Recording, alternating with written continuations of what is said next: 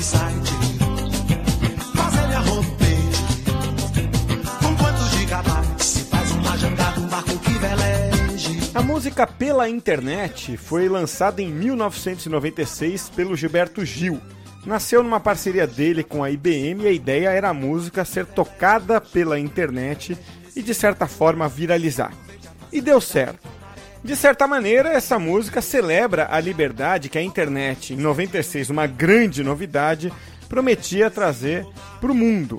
De fato, trouxe. O mundo conectado hoje é mais livre do que o mundo controlado da era offline.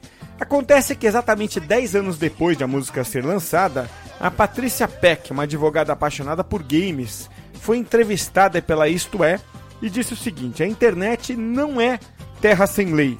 Quem se relaciona virtualmente responde pelos seus atos com base na lei, no Código Civil, no Código Penal. O que falta é um código específico para nortear o uso da internet. Ela tinha razão. A ideia de que a internet era a terra de ninguém se espalhou e continua vigente até hoje. Muita gente ainda pensa assim: se está na internet, é público e eu posso usar. Isso é um tremendo engano. Recentemente, o canal do YouTube Pense Dick foi flagrado copiando vídeos do canal estrangeiro Mother's Basement. Se você assistir aos vídeos dos dois canais, vai perceber que a versão brasileira traz os mesmos roteiros. A ordem do conteúdo é a mesma e até as piadas são as mesmas. Será então que a liberdade celebrada pelo Gilberto Gil acabou virando uma armadilha? Será que as pessoas, como o canal Pense Dick, se esquecem por um instante de que os direitos autorais continuam valendo na internet? Será que você não está, sem querer, plagiando alguém? Será que você sabe o que fazer no caso de alguém te plagiar? Bem-vindo à internet. Juntava a internet, o Connect Card. Atenção emissoras para o top de 5 dramas que só profissionais de comunicação vivem. Credenciamento, follow-up, release no spam, fake news, target de 15 a 70 anos.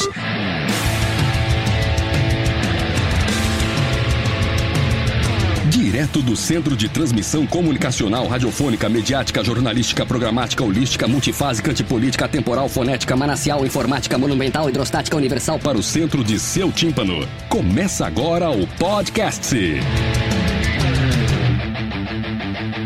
O podcast do Comunix está no ar nesta quarta-feira. Estamos chegando para falar das pautas que pautam a prosa entre os profissionais de comunicação aqui do Brasil. Meu nome é Cássio Politi e ao lado do time do Grupo Comunix, hoje no podcast se nós vamos falar de direito autoral. A abertura já antecipou, né? Qual é o tema? A gente vai falar com o Dr. Gilberto Almeida, expert no assunto, tanto sobre direito autoral quanto sobre plágio. Na semana passada, o Dr. Gilberto foi o palestrante de um webinar que nós fizemos aqui pelo Dino e hoje ele está de volta conosco aqui para dar uma aula sobre vários temas que fazem parte da vida de quem produz conteúdo. Precisa dar mais visibilidade para o seu conteúdo? Acesse dino.com.br e conheça mais sobre publicação garantida em grandes portais.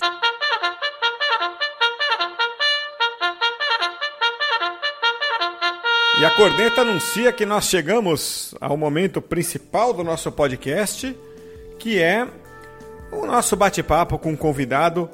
E hoje o Dr. Gilberto está aqui com a gente, é, Dr. Gilberto de Almeida, é, que é advogado já com uma vasta experiência em direito autoral e em outros campos do direito. E eu é, gostaria de perguntar para o senhor se é, o direito autoral ele está tão presente na vida de quem produz conteúdo quanto parece que está? Cássio está no DNA de quem produz conteúdo. E, e, e às vezes a pessoa nem se dá conta, porque você não precisa registrar o direito de autor. Ele nasce quando você cria a obra. E isso significa, doutor, que eu, por exemplo, é, se, eu, se eu tenho direito autoral sobre o que eu produzo, os outros também têm. Isso gera uma dificuldade de saber o que eu posso usar e o que eu não posso usar. Então, por exemplo, se eu vou publicar um texto e quero fazer uma citação de uma fonte, um jornal, uma revista, um blog, é, que trata daquele assunto.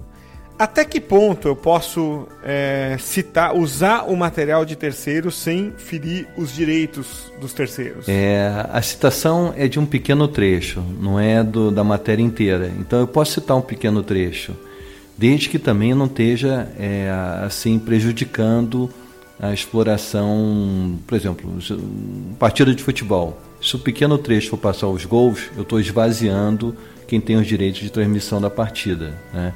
Então, se é uma música, se eu copiar o refrão, pode o pequeno trecho também não valer. Então, o pequeno trecho é uma autorização geral, é, em tese, e um, se eu tiver no limite dela, eu posso usar. Se eu quiser publicar um, um artigo inteiro, só com autorização do autor? Só com autorização do autor. Aí eu no, saio do conceito de citação e caio no conceito de transcrição. Essa não pode. Ainda que esse autor tenha publicado isso em redes sociais, porque teoricamente é, eu já ouvi argumentos do seguinte: é, o que está na rede social é público. É, é, é verdade isso? Não é 100% verdade. Se eu fizer uma citação, um pequeno trecho, eu posso colocar na rede social. Né? E se ela realmente é social. Porque se eu tiver uma rede social como o Facebook e de repente tem uma fanpage que é comercial, aí eu saí do que é estritamente social na rede social e caí no que é comercial. Então, via de regra, a rede social é social e permite que você coloque pequenos trechos. E, e, o inverso, se eu copiar de um autor que escreve, o Medium, por exemplo, é uma rede social onde as pessoas escrevem textos maiores, o LinkedIn Pulse, geralmente são textos mais bem elaborados, não são é, coisas do dia a dia, né? É, se eu copiar um texto publicado no Medium, ou no Facebook, ou no LinkedIn Pulse, os direitos autorais daquela pessoa que publicou lá eh, valem também? Estão preservados também? Valem fora daquela rede também, porque ela autorizou que fosse postado só no LinkedIn tá. Premium. Então, saindo daquele contexto, depende de autorização e de pagamento a ela. No caso de imagens, doutor, a gente tem uma dúvida muito grande sobre o Creative Commons, né? É há um entendimento de que se uma determinada foto está no, na internet sob a licença Creative Commons, você faz o que você bem entender com ela no seu site. É verdade isso? É, bem, é, é, é, dessa forma que funciona? Não, não é verdade não. Creative Commons tem várias categorias, umas são mais permissivas e outras nem tanto. Então tem que checar direitinho qual das licenças diferentes do Creative Commons que está sendo usada. É, você, de qualquer forma, tem que fazer a atribuição é, do autor, né? Você tem que fazer a referência ao autor da imagem. Isso, a atribuição é sempre, sempre, sempre. Ela é um direito moral do autor. Ele tem que ser identificado como o pai da criança. Ele pode reivindicar a paternidade. Se vai fazer dinheiro ou não com aquilo é uma outra questão, mas identificar o autor é sempre necessário. Você falou, vai fazer dinheiro ou não com aquilo. É, a diferença também né, do uso, é, se eu vou usar para blog da minha empresa a partir do, do, do momento que eu uso um conteúdo para minha empresa, eu atraio audiência que no final das contas vai se reverter em novos clientes. Então tem por trás um interesse comercial. Isso é diferente de eu publicar, por exemplo, num site pessoal, um site em que eu tenha apenas por lazer. Há, há diferença? Há, o juiz, por exemplo, vai interpretar de forma diferente uma situação e a outra? Sim, com certeza, porque na primeira eu tenho é, um interesse, vamos dizer, de fazer dinheiro indiretamente, mas eu continuo fazendo di dinheiro. No final das contas, indiretamente, eu vou ter um dinheiro em decorrência daquela atividade. Já no caso de um site pessoal, uma página pessoal, não. Teoricamente, eu não vou estar com nenhum intuito comercial. Na sua experiência de, é, como advogado, qual é o caso que mais acontece? A gente está falando aqui muito de pequenos trechos, grandes trechos, mas a gente vê pouca confusão é, grande, né, de verdade, nos tribunais envolvendo a cópia de um parágrafo, de um trechinho de música. Não são esses os casos que vão com mais frequência para tribunais. Quais são os casos que realmente viram grandes conflitos? São os casos mais assim claros, que são os de plágio. Plágio é a cópia integral, é de tudo, na matéria inteira, é como se fosse uma transcrição. Esses são os casos principais. Não tem como negar que aquilo ali houve, né, é um caso de pirataria. Então, o plágio é, por definição, o principal caso. E o que caracteriza exatamente o plágio, doutor? O plágio é quando você tem é, a cópia inteira, sem um resumo, sem uma resenha, e omitindo a identidade de quem é o autor. Então me aproprio indevidamente da obra inteira de outro alguém. Como se você fosse o autor. Como se eu fosse o autor. Eu pego carona naquela obra de terceiros e coloco meu nome nela. Deduzindo aqui, né? Isso pode acontecer, inclusive, se eu copiar a ideia, não necessariamente copiando o conteúdo, né? Eu posso me apropriar da ideia e, e, e, transmitir aquela ideia com as minhas palavras. Aí, ainda assim caracteriza um plágio. Sim, se eu pegar um livro e eu mudar simplesmente as palavras, mas eu seguir toda a estrutura do livro, com todas as ideias, uma depois da outra, parágrafo após parágrafo, eu tentei maquiar com palavras, mas a estrutura inteira é, foi copiada. Né? Então, esse é o plágio intelectual, o plágio ideológico, que também é plágio. Pessoal que acompanha a gente aqui no Comunique-se, no Dino é, provavelmente não é quem pratica o plágio. Eles provavelmente estão mais preocupados né, com, com uh, serem plagiados. Né? É, e, e, que proteção que, que então, ao criar um conteúdo, um profissional de comunicação, de marketing, é, pode tomar para evitar que o conteúdo seja é, devidamente, indevidamente copiado. Tem alguns cuidados que são práticos, como selecionar uma fonte confiável, né? É, citar a autoria, é, e tem outros cuidados que são paralelos que também são importantes. Por exemplo, é, conservar uma prova né, da integridade da obra, gravar num DVD não regravável, é, fazer um contrato bem feito, claramente estipulando quem é o autor, colocar um botão no site, um botão de pro, política de propriedade intelectual, ou simplesmente propriedade intelectual. Então, são formas de se documentar para mostrar no futuro, se necessário, que você era o autor, que você tinha comprado os direitos, etc. Eu já tive o, o desprazer né, de abrir uma, uma. Fazer uma busca no Google e descobri que um, nos primeiros lugares ali, meio que junto comigo, estava uma empresa que copiou é, todo o meu post, não deu crédito, nada. É, é um caso pequeno, foi resolvido ali numa troca de e-mails tal. Mas tem casos muito maiores, né? As empresas, especialmente quem nos ouve, por exemplo, trabalha num departamento de uma empresa ou tem uma grande empresa como, como cliente, você vai pegar casos muito maiores do que esse que eu citei. É, que medidas tomassem, eh, mais ou menos naquela linha? Fui plagiado, e agora? Né? O que fazer, doutor? Acho que a primeira é, atitude é fazer a prova disso, né, de que eu fui plagiado. Então, se está plagiado num site, eu tirar é, um print daquilo, fazer uma ata notarial no cartório de que aquilo estava no ar, eu fui plagiado. Em seguida, notificar, não de uma forma necessariamente agressiva, violenta, mas tirar um retrato da situação dizendo: olha, eu suponho que você possa estar em boa fé, que você não conhecer seus direitos e tal. E se não resolver, avisando a outra parte, né, é, propor uma mediação. Olha, por que, que a gente vai discutir isso na justiça? Vai ter custo, vai ficar muito tempo né, tramitando. E já existem centros de mediação especializados em propriedade intelectual. Então, esse é um caminho muito mais barato, muito mais rápido, muito mais indolor. Em último caso, sobra a justiça realmente. Muito bom. É... E o senhor é especialista em, em, em, mediação também, né? É uma das suas expertises, não é isso? Sim, eu sou mediador em propriedade intelectual pela OMP, que é a Organização Mundial da Propriedade Intelectual atuo aqui também no Brasil como advogado e como mediador nessa área. E a gente é, explorou bastante esse tema num webinar realizado no dia 28 de maio é, pelo Dino. Né? Então é, a gente passou de uma hora e meia conversando entre nós e com o público. E naquela ocasião eu soube também que o senhor é, tem um especial interesse em direito autoral por ser também o autor de obras de arte, é isso, doutor? Conta um pouco dessa sua, dessa sua peculiaridade. Ah, isso é meu xodó.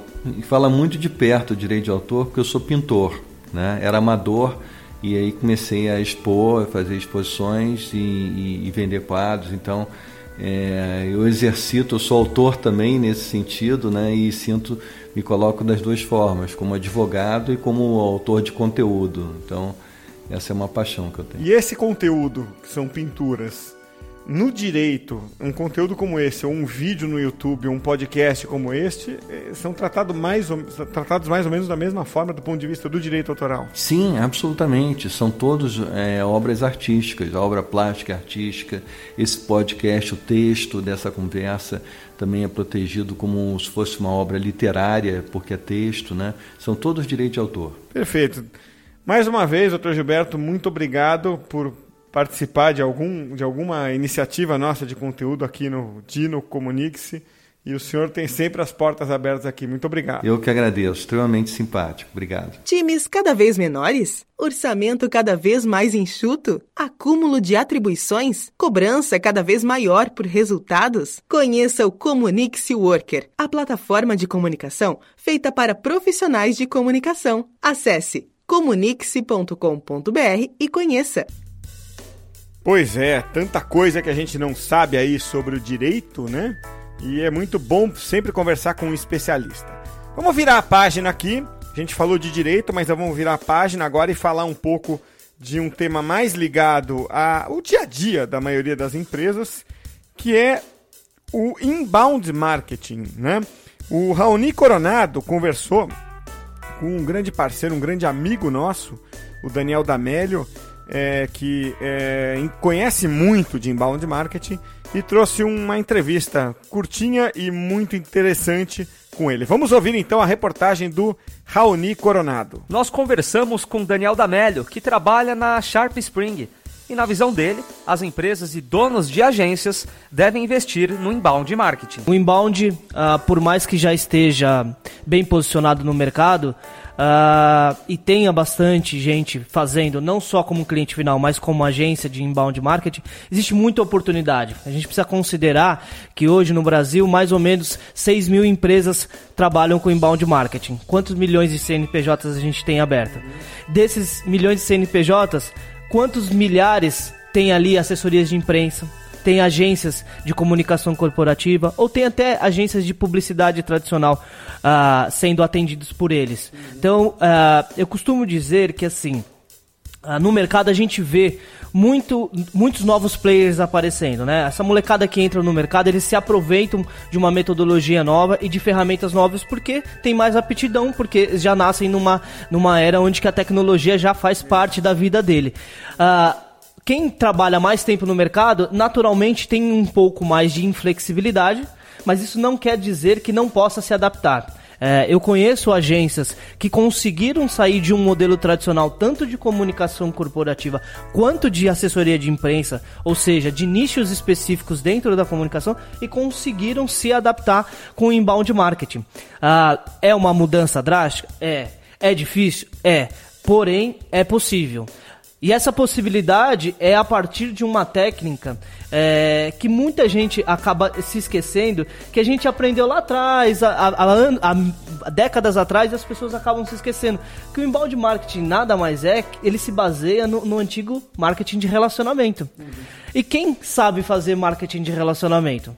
Uma assessoria de imprensa, uhum. uma assessoria de, de RP, uma comunicação corporativa, que ele sabe não só falar no pré, mas no durante e no pós-venda também. Obviamente que são técnicas completamente diferentes do que eles estão aprendendo, mas é muito mais fácil trabalhar dentro de uma metodologia do que ficar trabalhando com as urgências desses clientes que eles já atendem no dia a dia. Né? Você, responsável pela comunicação interna, não mande apenas e-mails. A TV corporativa pode estar em todo lugar e é atualizada de forma instantânea com o seu conteúdo. Saiba mais em suatv.com.br.